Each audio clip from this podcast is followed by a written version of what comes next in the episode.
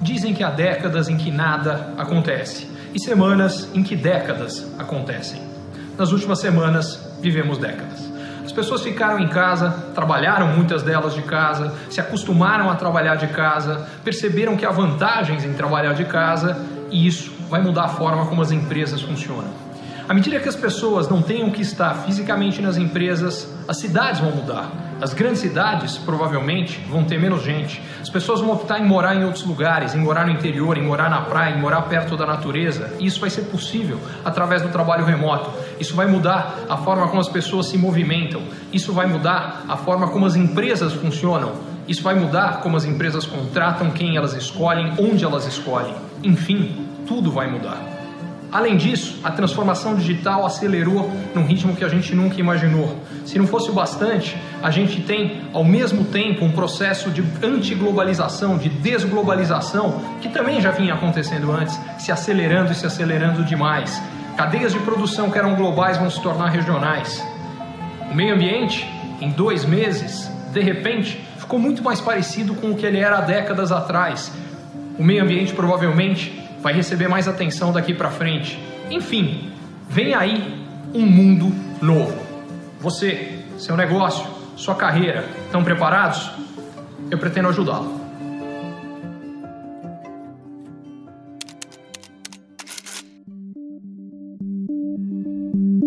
Gente, é um enorme prazer estar aqui com vocês hoje. Muito obrigado a cada um dos que está participando. Espero conseguir trazer algo valioso, útil que possa ajudá-los a ir mais longe na própria carreira, ajudar os negócios de vocês a serem mais bem-sucedidos, ajudar a sociedade a ser melhor, a ter impactos melhores. E a razão da gente ter criado isso aqui é que há, há um ano a gente criou um projeto que é o da mentoria Ricardo Amorim, com o objetivo de ajudar pessoas, empreendedores, executivos com desafios específicos e tentar trazer o que eu já fazia há muito tempo, que são consultorias para grandes empresas, tornar isso acessível a mais gente com o objetivo de ajudar nas decisões estratégicas. A ideia por trás é fazer o que eu tenho que fazer, o que eu acho que eu consigo fazer melhor, que é conectar tendências econômicas, sociais, de comportamento de consumidor, de tecnologia, demográficas, e a partir daí desenhar estratégias para fazer com que o negócio das empresas esteja alinhado com essas tendências e, por consequência, que fique fácil você ter bons resultados, que fique fácil gerar oportunidades e, por outro lado, que dê para escapar dos desafios que sempre aparecem. Baseado nisso aqui e com o objetivo de retribuir, agradecer ao fato de hoje, uh, recentemente, uh, ter passado de 2 milhões de seguidores aqui no LinkedIn, uh, pelo menos pelas informações que a gente tem, é a primeira vez que isso acontece fora de países de língua inglesa e da China, e eu sou muito grato a cada um de vocês. E a gente queria trazer um pouco do que é essa realidade da mentoria Ricardo Amorim para todo mundo que está aqui. E a gente pegou temas específicos. Lá, ao contrário, o que acontece é que na mentoria a gente foca na necessidade muito específica, no desafio mais importante de cada um desses empreendedores. Uh, e também tenta criar uma comunidade, que é a mesma coisa que eu gostaria que acontecesse aqui. Por isso que eu pedi para vocês, para cada um de vocês, mencionar o que você faz, onde você está, para começar a criar aqui, entre todos que, que me seguem, e eu vejo isso aqui como uma troca, é uma comunidade de apoio mútuo. E com isso, a gente vai fazer esses cinco dias. Então, hoje, já que isso aconteceu no LinkedIn, eh, a gente queria começar focando no próprio LinkedIn. Como o LinkedIn pode ser usado para melhorar a atuação das pessoas e, particularmente, porque é isso que eu faço, é a parte que, que eu acho que eu tenho algo talvez a, a ajudar, a acrescentar, o uso de conteúdo para fazer com que isso aconteça. Eu queria uh, dizer por que eu acredito que o LinkedIn já era uma plataforma fundamental, mas eu acho que em função das transformações que estão acontecendo, ela vai se tornar mais importante para a carreira das pessoas e para qualquer negócio. Isso começa pelo seguinte: eh, uma das transformações que foi vivida no mundo inteiro por conta da pandemia foi a necessidade, dependendo do local, isso pode ter sido por mais ou menos tempo, em condições mais ou menos restritivas, mas, de uma forma geral, as pessoas uh, foram forçadas a ficar muito mais em casa nesse período. É, Para ser específico, a gente teve, dependendo do período, mais de 3 milhões e meio de pessoas em casa. E isso fez com que muita gente, muita gente não tinha como fazer isso e teve impactos negativos brutais nos seus negócios, mas outras pessoas, indo trabalhar em casa, indo trabalhar de forma remota, perceberam que poderiam daqui para frente vir a trabalhar de uma forma diferente, principalmente porque não foi um dia ou dois, períodos longos, vários casos meses. E aí a gente começa a formar hábitos novos e começa a questionar o que a gente estava fazendo antes. E eu acho que isso é fundamental porque já há uma série de anúncios de empresas, o próprio BMG, que eu comentei da Ana Karina, já definiu que até dezembro eh, as pessoas, eh, a equipe de escritório deles eh, vai continuar trabalhando de forma remota. E tem empresas que já definiram que, bom, tem funcionário que eventualmente nunca mais volta para o escritório. E eu acho que isso vai ser uma coisa que vai ser muito questionada. Isso tem um monte de impactos, impactos em mercado imobiliário, impactos em mobilidade dentro das cidades, porque à medida que as pessoas possam trabalhar mais e, em definitivo, de forma remota, a escolha de ficar em grandes cidades eventualmente não faz sentido. Então tem gente que talvez opte por ir morar na praia, ir morar no campo, lugares de natureza melhor, porque o digital permite que essa conexão continue. E eu acho que esse é um outro ponto que eu vou falar um pouco mais daqui a pouco, que é o ponto de transformação digital. Mas, uh, por hora, eu queria entrar no que isso significa para o mercado de trabalho. Um mercado de trabalho mais digitalizado, que é o que está acontecendo, é um mercado de trabalho onde, mais do que nunca, empresas têm a opção de contratar globalmente, porque se as pessoas vão estar remotas, elas não vão estar no mesmo espaço, eu, eu não tenho necessidade de contratar só quem está na minha cidade, dependendo da cidade, inclusive que mora, pelo menos não muito distante do trabalho, senão nas grandes cidades, eu, por exemplo, moro em São Paulo, pode se levar tanto tempo que inviabiliza, mesmo a pessoa morando na mesma cidade, trabalhar num determinado local, porque a qualidade de vida fica péssima. Então, o que isso tudo muda? Isso tudo faz com que as pessoas passem a poder trabalhar para qualquer um, em qualquer local. E aí você precisa de plataformas digitais que permitam que isso aconteça. E hoje, sem dúvida nenhuma, a plataforma que está melhor posicionada para fazer isso é o LinkedIn. Então, se antes o LinkedIn era importante, antes do processo acelerado pela pandemia, a, a pandemia fez com que isso aumentasse. Eu falava de transformação digital, eu toquei num dos aspectos, que é a transformação digital, como ela vai impactar a forma como a gente trabalha, onde a gente trabalha, só que vai muito além disso. É, transformação digital mexeu com tudo, não precisa muito. O que a gente está fazendo aqui, quer dizer, uma live, live foi uma coisa que entrou uh, no dia a dia de todo mundo. Aliás, plataformas de comunicação digital, de videoconferências, como a que eu estou usando para poder fazer isso aqui, também passaram a fazer parte da vida de todo mundo. E-commerce, empresas de varejo que antes não necessariamente tinham e-commerce, hoje tem. Restaurantes que não tinham delivery, serviços de delivery, pedidos online, hoje tem. Mudança não só de como as empresas agem, mas mudança de regulamentação. Vamos pegar a medicina. Telemedicina era um negócio que estava para ser regulamentado há muito tempo e não era. Por conta da pandemia, foi e rapidamente, e já está sendo usado. Quer dizer, tem hoje médicos do Hospital das Clínicas que estão ajudando, através de telemedicina, no tratamento de pacientes no interior de São Paulo, às vezes em cidades que teve um, dois, três casos, então os médicos lá não tiveram ainda casos suficientes para desenvolver o expertise que esses médicos nos hospitais das clínicas, que viram centenas, milhares de casos, tiveram e estão auxiliando no tratamento. A possibilidade de que os médicos façam hoje pedidos de exame também de forma digital. Então, o meu ponto com isso tudo é: transformação digital não começou agora, ela vinha de muito antes, ela iria de qualquer forma acontecer nos últimos anos, mas, uh, parafraseando uma uma frase de um sujeito que eu não sou fã, mas a frase é muito boa, a frase é do Lenin, ele diz que, às vezes, há décadas em que nada acontece. E há semanas em que décadas acontecem. E as últimas semanas, décadas aconteceram. Tendências que já vinham acontecendo aceleraram brutalmente. Tem várias outras, mas não é o foco dessa live, então não vou falar delas. Por hora, queria só trazer o seguinte: esse processo de transformação digital acelerada, impactos no mercado de trabalho, traz de volta, eu acho que a essência do que para mim é a questão da comunicação no LinkedIn, do que é trazer conteúdo bom, que eu acho que traz, antes de mais nada, é o que é fazer network. Uh, e eu acho que a maior parte das pessoas tem uma sensação ruim do que é fazer networking a partir de uma concepção que, para mim, está errada do que é fazer networking. Muita gente fala que fazer networking não é algo natural, tem uma certa sensação de futilidade, às vezes até uma sensação uh, de estar tá fazendo isso por interesse, fica com gosto ruim, uma sensação ruim.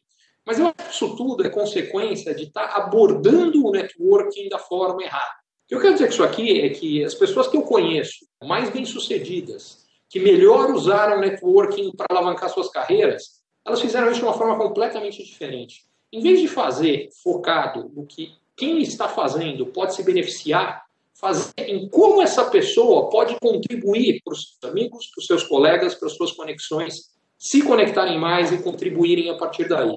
Se você encarar o networking com como você pode servir as pessoas que têm contato com você, a sua sensação em relação a ele vai ser completamente diferente. Você passa a fazer algo que te faz bem, por fazer bem aos outros, isso em primeiro lugar.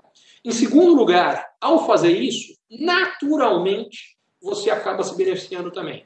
À medida que você ajuda os outros e conecta os outros, essas pessoas também veem coisas que podem ser legais, positivas uh, para você, uh, e o impacto é positivo para todo mundo que está envolvido e para a sociedade como um todo. Para mim, o conceito de networking está associado, antes de mais nada, à palavra servir. É a história do líder servidor. E eu acho que é o mesmo conceito que vem no networking, é o mesmo conceito que vem de influenciar, influenciador. O que, é influenciar? Para mim, pelo menos, influenciar é exatamente isso.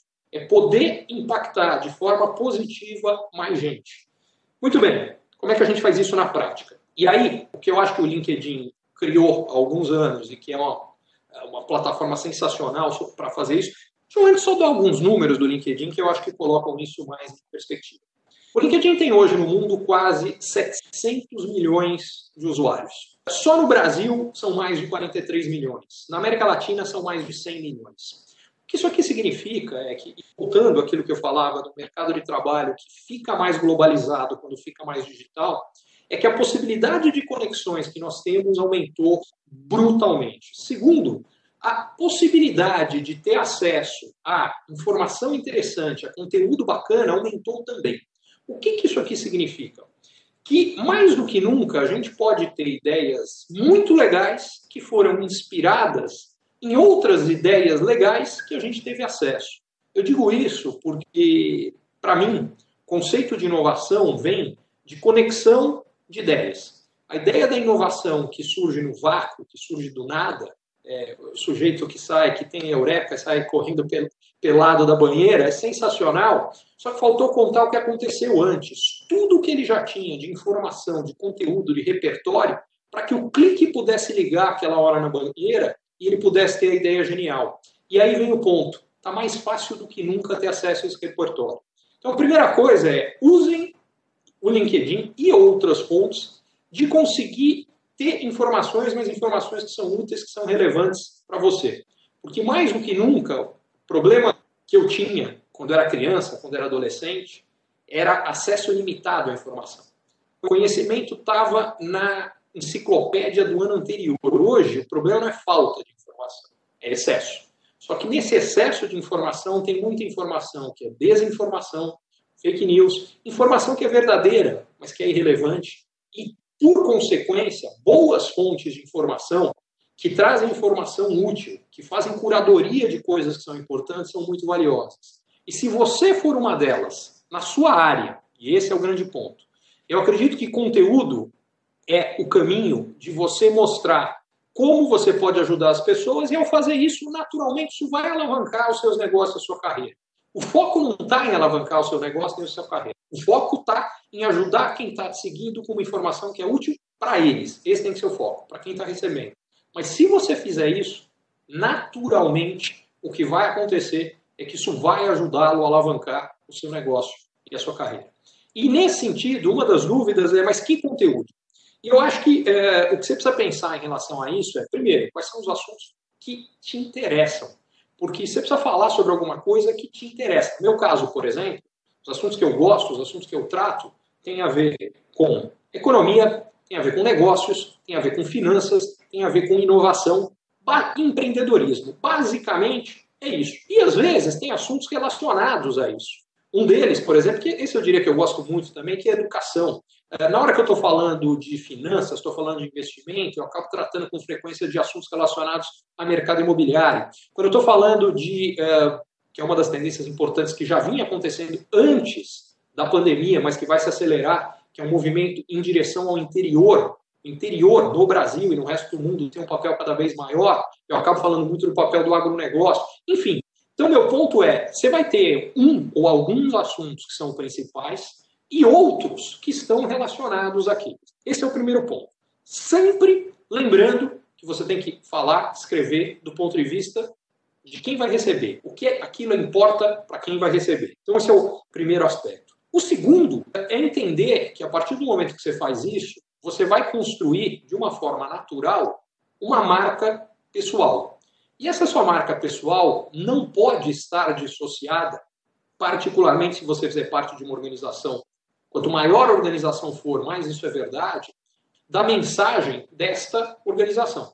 O que eu estou querendo dizer com isso aqui é o seguinte: se você trabalha numa organização de um determinado assunto, se o, basicamente o seu conteúdo vai contra o que aquela organização defende, tem um problema para os dois lados. Isso vai pegar mal para a empresa e vai pegar mal para você. Aí o que eu diria é: está trabalhando no lugar errado. Se o que você acredita está desalinhado com o que a sua organização acredita, provavelmente está na hora de você pensar que esse não é o trabalho certo para você. É óbvio que você deve, primeira outra coisa para fazer é conversar muito internamente, tentar mostrar por que você acha que esse não é o caminho, e eventualmente você vai convencer quem trabalha lá que tem que ser feita uma mudança. Mas se isso for impossível, se perceber que não tem como, eu diria está na hora de aproveitar o outro lado, exatamente esse networking todo, as possibilidades que o LinkedIn oferece e outras plataformas e outras oportunidades para fazer outra coisa. Mas é isso. É, então, a partir daí, é, você pode é, construir uma marca pessoal e começar a influenciar na sua área de atuação. E sempre com, na minha, pelo menos é a forma como eu olho, eu não sou dono da verdade aqui, mas acho que a melhor coisa que eu posso fazer é dividir com vocês a minha experiência pessoal, o que funcionou, para que vocês possam usar o que deu certo e o que não deu certo da minha, para aprender e fazer, mais uma vez, voltado para os assuntos de interesse de vocês, é, para o que vocês veem como importante, mas com foco em informar, ajudar, e no meu caso tem um adicional que eu acredito que pode ser importante, que é até formar é, na área, e eu acho que pode ser verdade para todo mundo aqui, na área de atuação de vocês, eu tenho certeza que há conhecimentos que vocês têm que não necessariamente outras pessoas têm. Uh, e se você explicar isso da forma mais didática possível, você está colaborando para que as pessoas fiquem melhor preparadas na área. Uh, isso vai ser bom para elas, certamente elas vão ser gratas a você, isso é legal para todo mundo. E, obviamente, isso tem um impacto positivo na sociedade como um todo. Eu acho que por hora já vou ficar por aqui, já vou começar com as perguntas, até porque já tinha uma que eu tinha, eh, que eu tinha recebido quando eu anunciei que ia fazer isso aqui, que eu achei muito boa, e queria começar por ela e aí a gente passa para as perguntas. Então vamos lá. Primeira pergunta que eu tenho, pergunta do Guilherme Moreira Gonçalves. Ele me diz o seguinte: ele fala, olha, eu sou estudante do, de direito do IBMEC, eu tenho um milhão de críticas sobre a área e o curso. Eu odeio juridiquês. Pensando nisso, eu estou pensando em começar a escrever aqui no LinkedIn os trechos descomplicando o meio jurídico e relacionando um pouco com o meio de negócios. Meu problema é, trabalho em uma multinacional e não sei o que os meus chefes pensariam sobre as postagens. O que você acha? Deixando claro que as postagens não seriam ofensivas ou desrespeitosas, seriam críticas sobre o meio jurídicos e hacks da área. O público-alvo é o leigo. Bom, uh, Guilherme, vários pontos que eu acho que são importantes aqui. O primeiro deles é, quando você fala que odeia juridiquês, eu acho que esse ponto é muito importante. Em qualquer área, eu sou economista, e o economista também come solto. Eu costumo brincar que se os economistas falassem português em vez de economês, talvez eu não tivesse trabalho, não tivesse o que fazer. Uma das coisas que eu faço é exatamente descomplicar o economês, falar português, tornar acessível para gente que não é da área conceitos que, se falados em jargão, são absolutamente inacessíveis para quem não é da área, mas se explicados, todo mundo, todo mundo pode entender. Isso vale para quase qualquer área. Certamente vale para o juridiquês, mas vale para o mediquês, vale para o engenheirês, vale para tudo. Quanto mais simples, simples na forma de dizer, não precisa ser simplório no conteúdo, for o que você fala, acessível a mais gente vai ser e mais gente você vai poder impactar. Eu acho isso. Estou levantando esse ponto que você fala que o seu público-alvo é o leigo. E aí eu acho que é uma das coisas que é importante você também saber. Qual é o teu objetivo com essas postagens? É educar as pessoas do público leigo a respeito do meio jurídico? É fazer com que elas entendam melhor? Com o que, que você quer contribuir para isso aqui? Porque isso vai ser um ponto importante para você poder tomar a sua decisão. O outro ponto que eu queria levantar, quando você fala, bom, eu não sei como é que os meus chefes vão reagir. Eu acho que seria super legal você ter essa conversa aberta com eles. Falar, olha, tem um monte de coisa aqui que eu acho que seria legal uh, dividir. O que, que, vocês acham? Porque, eventualmente, pode trazer... Você pode ter surpresas. Pode ser que eles falem, pô, que bacana, não tinha percebido isso. E o outro ponto que eu achei que você foi muito feliz no, na sua colocação, quando você fala, olha, é, nada disso vai ser ofensivo ou desrespeitoso, isso aí é, é a linha básica para você poder falar muita coisa. O que eu acho é que verdades têm de ser ditas, mas elas precisam ser ditas de uma forma uh, que não seja de fato agressiva, definitivamente que não seja desrespeitosa. Aliás, eu acho que isso é um critério básico para tudo, para todas as interações, vale no LinkedIn, vale fora dele, e eu acho que vale em geral. Mas enfim, eu acho que sendo feito com os cuidados que eu falei, acho a ideia muito bacana. Estou vendo uma outra pergunta que tem aqui, que é uma pergunta da Angélica, se eu estou conseguindo ler direito aqui, Fenley Bellic. Como fazer para desenvolver relacionamentos melhores no LinkedIn? Angélica, eu acho que o primeiro ponto é entender o que você acha que define um relacionamento melhor. Isso é pessoal, é para cada um. Para mim, um relacionamento melhor é um onde há dois componentes principais. O primeiro é transparência. O que é um bom relacionamento? É um relacionamento onde você se sente à vontade para poder falar o que você acredita, para poder mostrar quem você é, sem ter que ficar se preocupando, sem ficar escondendo. Quanto mais isso for verdade, melhor o relacionamento é. O segundo aspecto é um relacionamento que me faz crescer, aprender, eh, que me traz algo novo. Por que eu estou falando que isso é importante? Porque se isso já não é fácil, necessariamente, num relacionamento entre duas pessoas, porque as duas pessoas, necessariamente, por um lado, elas têm que ter ponto em comum, se elas não tiverem nada em comum, é difícil que esse relacionamento, de alguma forma, se mantenha, mas por outro, para que agregue, não pode ser, os dois não podem pensar exatamente a mesma coisa do que, porque senão é chato, não agrega nada, não te traz nada novo. Tem que ter coisa que fala, pô, não tinha pensado nisso interessante. Se isso é verdade num relacionamento de dois, numa comunidade, como é o caso do LinkedIn, isso é mais verdade ainda. Quanto maior for a comunidade em que você está inserido, é o número de pessoas com quem você interage, o número de seguidores que você tem, de pessoas que você interaja em geral, maior o desafio disso fica. E por isso que eu acho que você precisa saber para você o que é, para poder responder a sua pergunta. No meu caso, levando em consideração esses dois parâmetros, o que eu diria é: o que é um bom relacionamento? Mais uma vez, e aí tem um pouco da resposta anterior que eu dei. Um bom relacionamento é aquele em que eu posso falar o que eu acredito, sempre de forma respeitosa e de forma construtiva, e ouvir o que vier dos outros que seja da mesma forma. Que, aliás, esse eu acho que é um critério básico, tá, gente? É, qualquer discussão que é mais uma vez, esse é o meu critério, não tem certo nem errado. Qual é o meu? Qualquer divergência de opinião associada a fatos, opiniões e razões do porquê faz parte do jogo. Mesmo que o que a pessoa pense seja completamente diferente do que eu acho, mesmo que esteja em completo desacordo com o que eu acredito. Porque das duas, uma, ou pode ser que eu leia isso e chegue à conclusão que, tudo bem, acho que está tudo errado, não mudou nada do que eu penso, ou pode ser que, a priori, aquilo está em completa uh, diferença do que eu acho, mas pelo contrário, o cara fala, pô, esse ponto aqui eu não tinha pensado. Me fez pensar em algo novo. E aí, isso só vai melhorar o que eu acho, porque um, um dos grandes problemas que eu vejo que está acontecendo hoje no mundo, e no Brasil em particular, é que a gente foi para polarizações sobre quase tudo, e o resultado disso aqui é que vocês estão vendo esse lado da mão, eu estou vendo esse aqui.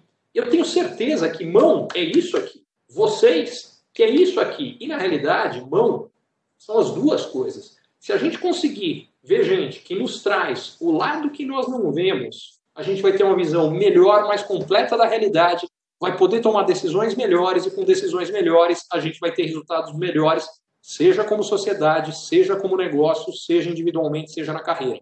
Então, eu acho que o fundamental é isso, mas tem que ser feito de forma construtiva. E para ser feito de forma construtiva, o critério básico é sempre discuta ideias, nunca discuta pessoas. A melhor forma, diga-se de passagem, de você olhar para qualquer ideia é ignore quem fez ou quem falou. O grande problema que eu vejo hoje é que as pessoas estão tendendo a tomar posições sem nem saber o que foi feito ou o que foi dito. Se foi feito por X, pela pessoa X, ou eu sou a favor ou eu sou contra. Se foi pela pessoa Y, ou eu sou a favor eu sou contra. Não, esquece. Não importa quem falou ou o que fez. É o fato? E o que, que esse fato, ou essa ação, ou esse pensamento, ou essa opinião tem para te agregar? Porque fazendo isso, você vai estar cada vez sabendo mais. E o que eu acredito, isso é outra coisa que eu acho que é muito forte, pensando em carreira, todo mundo está num determinado ponto. O que vai determinar se daqui a um ano, daqui a cinco, daqui a dez, você vai estar no mesmo ponto ou muito mais alto, é a sua capacidade de aprender. E aprender significa incorporar o que você já sabe hoje, algo que você ainda não sabia. E a única forma de incorporar algo novo é sendo apresentado, muitas vezes, por alguém que ou conhece um assunto que você não conhece, ou que tem uma opinião diferente da sua sobre aquele assunto e consegue tornar a sua opinião mais completa. Então, o que eu diria é: alguém que, que me faz perceber que o que eu estava vendo antes está errado, não está contra mim, essa pessoa está a favor de mim. O que ela vai fazer é me deixar mais completo. Mas, mais uma vez, as pessoas só conseguem fazer isso quando o que chega é algo respeitoso e um debate sadio de ideias. Pergunta que eu estou vendo aqui agora é do Wendel Gomes. Como tomar a decisão de iniciar ou não um negócio nesse momento de pandemia mundial? Wendel, são tantos fatores que não é uma resposta simples, mas vou tentar colocar os principais que eu acredito que você precisa levar em consideração.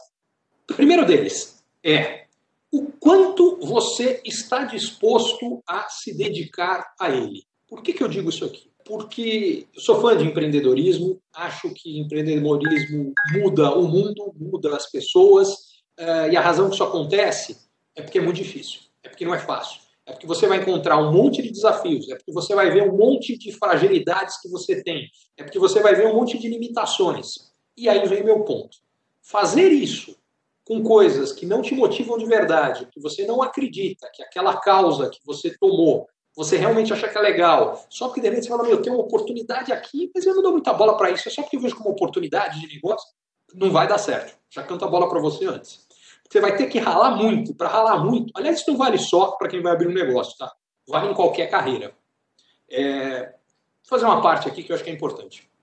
Eu acredito que a única forma das pessoas serem bem-sucedidas em qualquer carreira é se dedicando demais. E a razão pela qual eu acredito nisso é porque é o que eu vi com as pessoas que foram mais longe nas áreas mais diferentes. Eu adoro esporte, sempre pratiquei muito, desde moleque.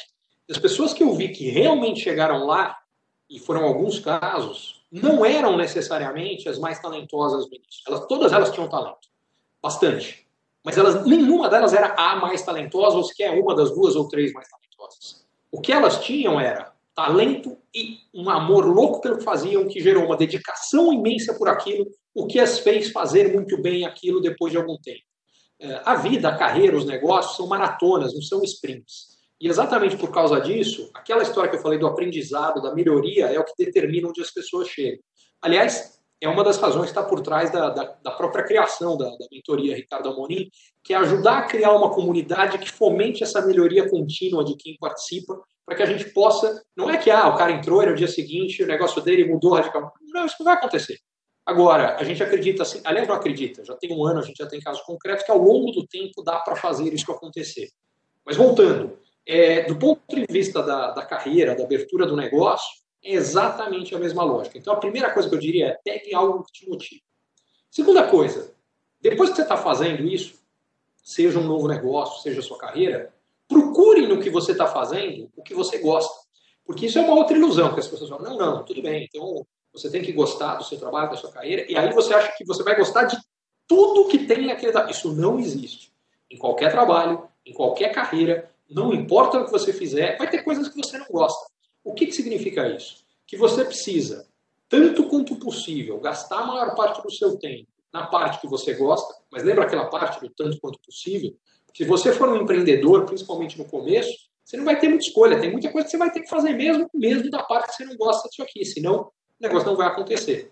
É, e mesmo quando você trabalha é, para outra pessoa, isso vai acontecer em vários casos também. Então, aí o que eu diria é: lembre que você está fazendo aquilo que tem uma parte que você não gosta, tem outra parte que é muito legal. É, pelo impacto que você tem, pelo dinheiro que vem, pela, pela construção de algo que está acontecendo, pela equipe que trabalha com você, por um monte de outras coisas. Então, isso é verdade sempre. Agora vamos trazer para a realidade da pandemia. O que, que a, pandemia causa? Na prática, a maior crise econômica que qualquer um que está vivo aqui já viveu. Isso significa que muita gente, muitos negócios vão ficar no meio do caminho. Quando isso acontece, em geral, acontecem duas coisas. Primeiro, cai muito a competição, porque muita gente que estava fazendo aquilo não consegue mais. E em algum momento a economia vai voltar. Quando a economia volta, por que ela vai voltar? Porque gradualmente as pessoas vão voltando a trabalhar, gradualmente elas voltam a consumir, quando elas voltam a consumir as empresas vendem mais, quando as empresas vendem mais elas começam a contratar um pouco mais. Diga-se de passagem, pelo último dado nos Estados Unidos, talvez isso até já esteja começando a acontecer. É, lá a destruição de emprego foi muito maior do que no Brasil. Em compensação, os últimos dados de emprego já foram positivos. Onde eu quero chegar com isso aqui? A economia começa a melhorar, o ciclo vira. E vira com menos competição, porque muita gente ficou no meio do caminho. Por isso, em geral, as oportunidades, depois que chegou no fundo do poço e voltou a subir, para quem seja alguém que está começando um negócio novo ou para quem está bem posicionado no seu negócio, tendem a ser muito maiores do que em momentos normais. E o segundo ponto é que crises tão grandes como essa, às vezes, criam oportunidades que não existiriam não fossem as crises. Deixa eu trazer um exemplo concreto. Com exceção dessa que a gente está vivendo agora, do ponto de vista global, no Brasil foi diferente. No Brasil, o período do segundo mandato do governo Dilma foi bem pior do que isso.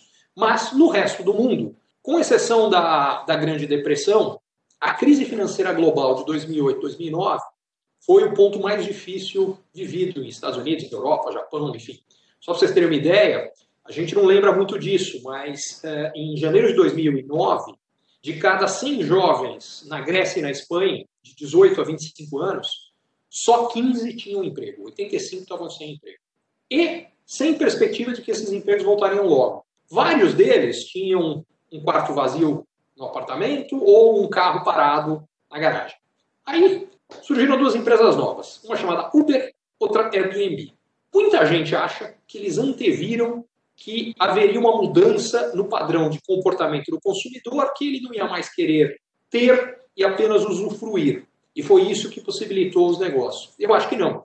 Essas duas empresas surgiram no auge da crise de 2008 2009. O que eu acho que eles anteviram foi outra coisa. Eles anteviram que sem a crise, antes da crise, no período de bonança, as pessoas tinham medo de colocar um desconhecido no carro delas ou no apartamento ou na casa delas. Quando veio, aí sim, uma crise daquele tamanho, as pessoas não tinham emprego, não tinham renda, precisavam ter, não tinham perspectiva de ter de uma outra forma, eles falaram: olha, sinto muito, eu vou pagar para ver porque eu preciso experimentar. Experimentaram, não deu certo, e 10 anos depois essas empresas chegaram a valer centenas de bilhão de dólares. Isso tudo só foi possível pelas transformações que aconteceram por conta da crise.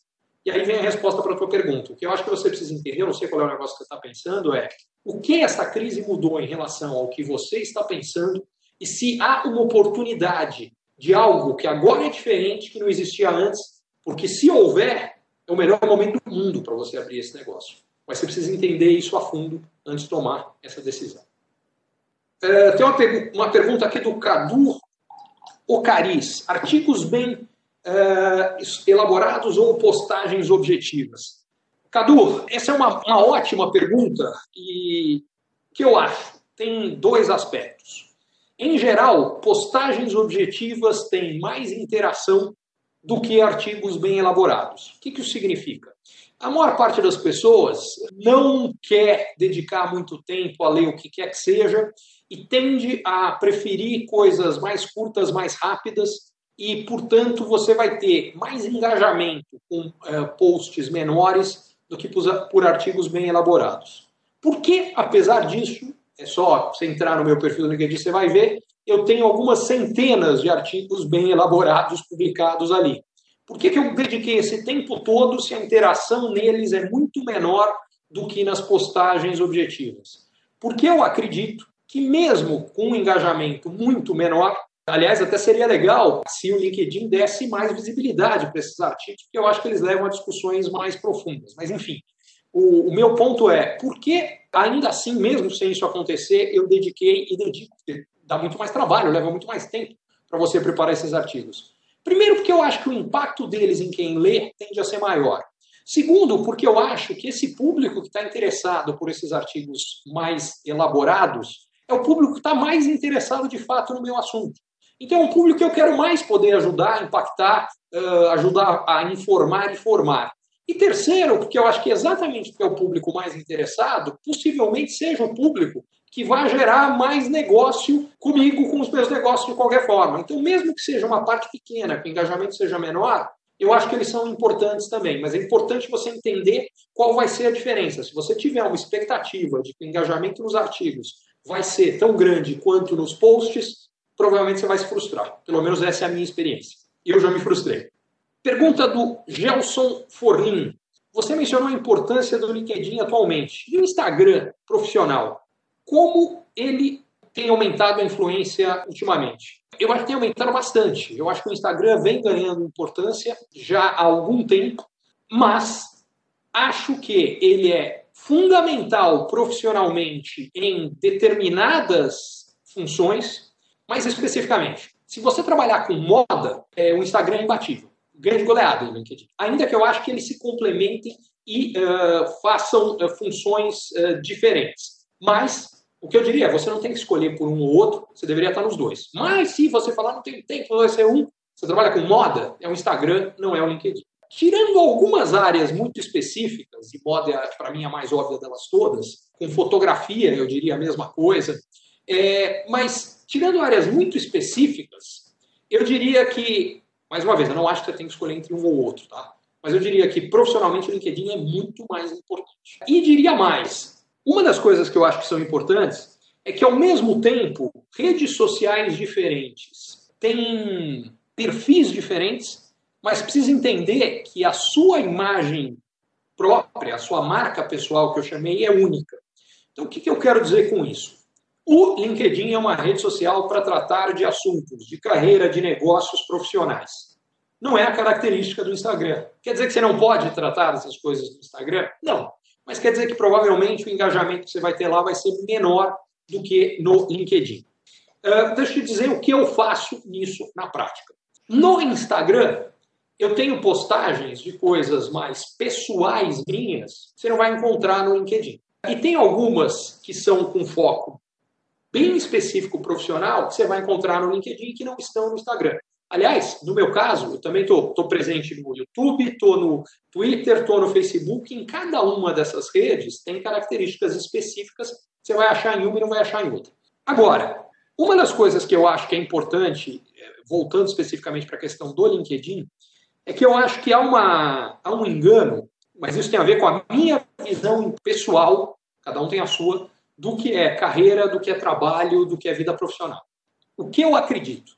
Eu não acredito que é possível haver uma separação total entre a nossa vida pessoal e a vida profissional. Por que, que eu não acredito? Porque se você separar essas duas coisas, é muito difícil que você seja feliz no trabalho. Se você encarar dessa forma, você vai encarar o trabalho como um ganha-pão única e exclusivamente com o objetivo de financiar o resto da sua vida. Só que como você passa a maior parte do seu tempo no trabalho, a sua vida vai virar um martírio. Então, eu pessoalmente não acho que isso é possível. O que, que isso significa? Significa que, para mim, há coisas da minha vida pessoal que são importantes para a minha vida profissional, mais, mais especificamente. É, ter uma vida familiar saudável. É, como eu falei, eu gosto muito de esporte. É, me mover, me exercitar é fundamental para minha cabeça funcionar. Aliás, é fundamental para o meu bem-estar em todos os aspectos, emocional e tudo. que mais? Contato com natureza, que é outra coisa que, que me nutre, que me, me equilibra, é absolutamente fundamental. Posso levar isso mais longe. Práticas, meditação, para mim é um negócio que me ajuda também a centrar. Eu tenho uma tendência a ser acelerado, só ver o jeito que eu falo. Uma tendência a ser acelerado, a ser meio hiperativo, até por isso acho que eu preciso fazer tanto exercício. E, e meditação, para mim é um esforço, é difícil, não é fácil.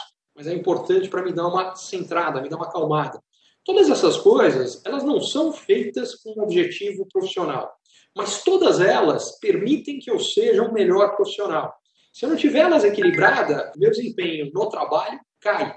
Por conta disso, eu às vezes posto coisas que são associadas a isso, ou seja, a outras coisas, mas como elas me impactam profissionalmente.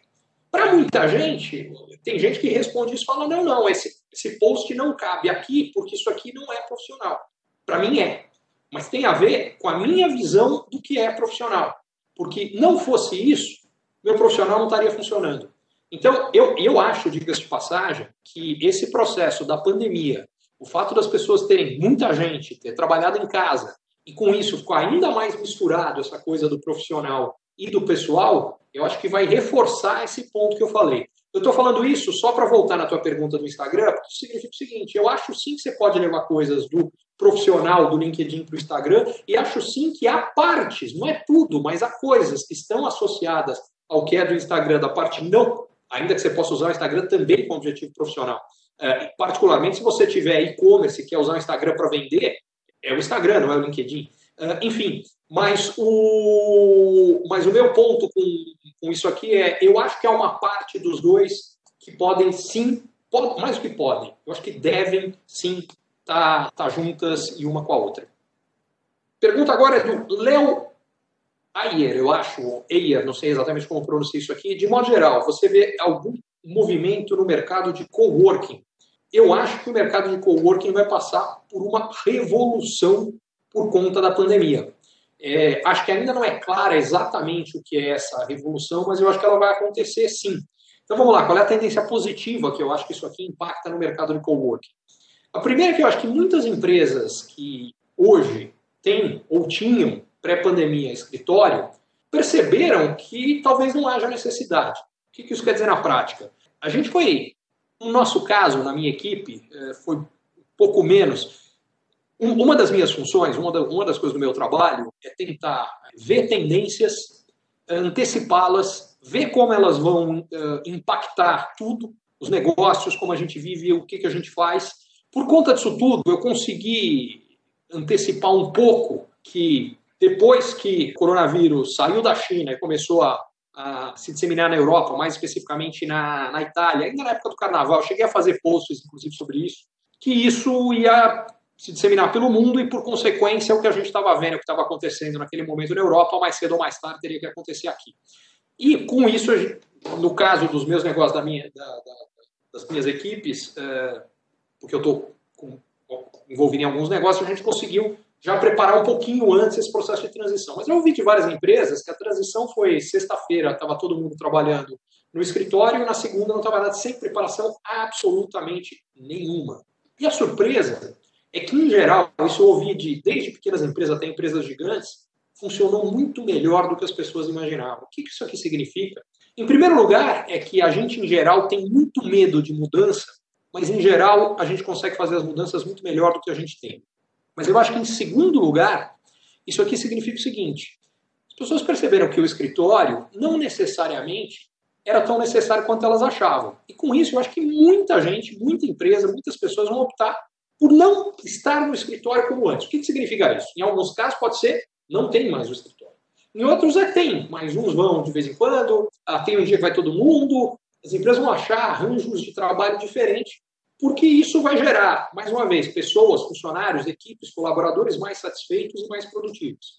Outras vão falar, pô, se eu não preciso tanto do escritório, talvez a opção seja ir para um coworking, porque eu ainda preciso de um espaço de vez em quando, mas não tanto quanto antes. Então pode ser que isso aumente a demanda do coworking. Em compensação, talvez gente que estava no coworking chegue à conclusão, eu trabalhei de casa e eu não sei se eu preciso do coworking. Então eu acho que vai ter uma chacoalhada geral com impactos positivos e negativos no mercado coworking.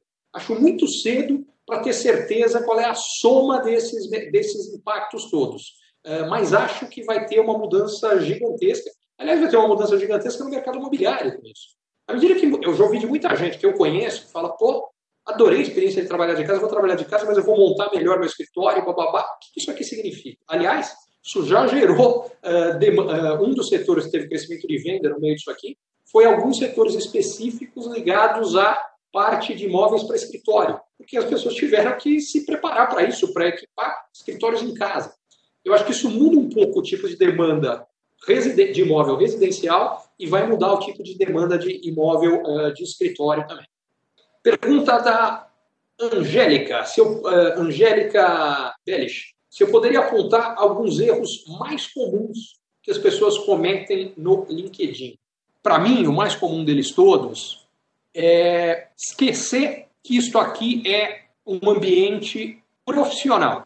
Para ser franco, eu acho que esse é um erro nas redes sociais em geral, mas no LinkedIn ele é ainda muito mais grave que nas outras. O que, que eu quero dizer com isso aqui? O LinkedIn tem uma grande vantagem nesse sentido em relação às outras redes, porque LinkedIn, que eu saiba, não tem perfil fake. Porque o que está ali no LinkedIn são as pessoas, eh, onde ela trabalha, onde ela trabalhou, onde ela estudou, tem um perfil inteiro ali. E isso aqui eu acho que é um ponto importante que vale para o LinkedIn e para o resto, mas no LinkedIn isso é mais marcado. Hoje, todos nós deixamos rastros no mundo digital. O que, que significa isso?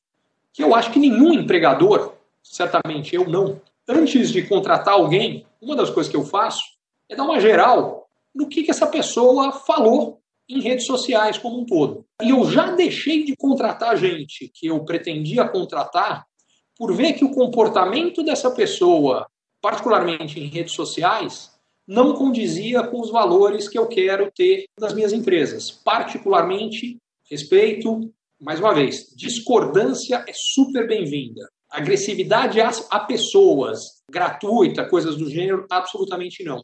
E eu vejo, às vezes, as pessoas no LinkedIn levando o mesmo comportamento raivoso que eu desconfio que elas têm em outras redes sociais para o LinkedIn.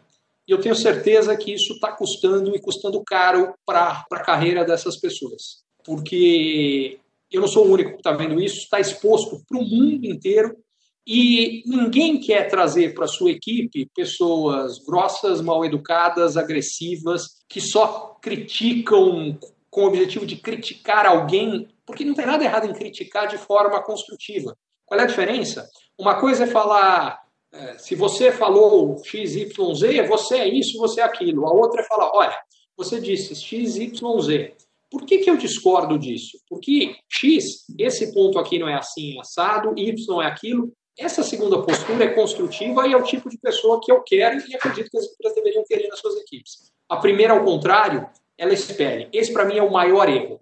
As pessoas estão mostrando que são destruidoras e não construtivas. E empresas, eu diria todo mundo, busca pessoas construtivas. Bom, estou uh, vendo que o tempo aqui está nos finalmente e eu queria, em primeiro lugar, agradecer a todos vocês. Espero que, tenha, que tenha sido útil. Manda um comentário do que vocês acharam.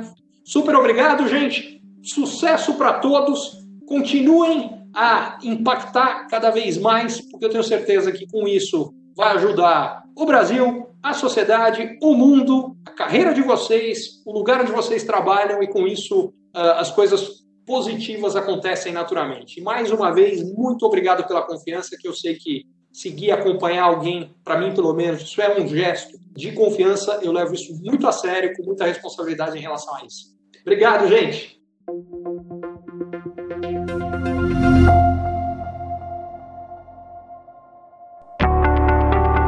Você é empreendedor ou executivo e você ou o seu negócio tem encontrado desafios para crescer mais, para ter margens melhores, para obter resultados melhores, para sustentar um crescimento acelerado de antes, para conseguir um novo investidor, para conseguir financiamento para o seu negócio, para fortalecer a sua equipe, talvez a mentoria Ricardo Amorim seja para você. Lá, o que eu faço é ajudá-lo a entender melhor as transformações econômicas, sociais, demográficas, tecnológicas que estão acontecendo e, baseado nisso, tomar decisões melhores e montar a melhor estratégia para lidar com o seu desafio específico. Vale a pena você conhecer.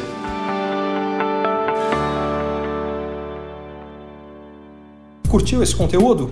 Assine para receber quando cada um dos próximos for publicado.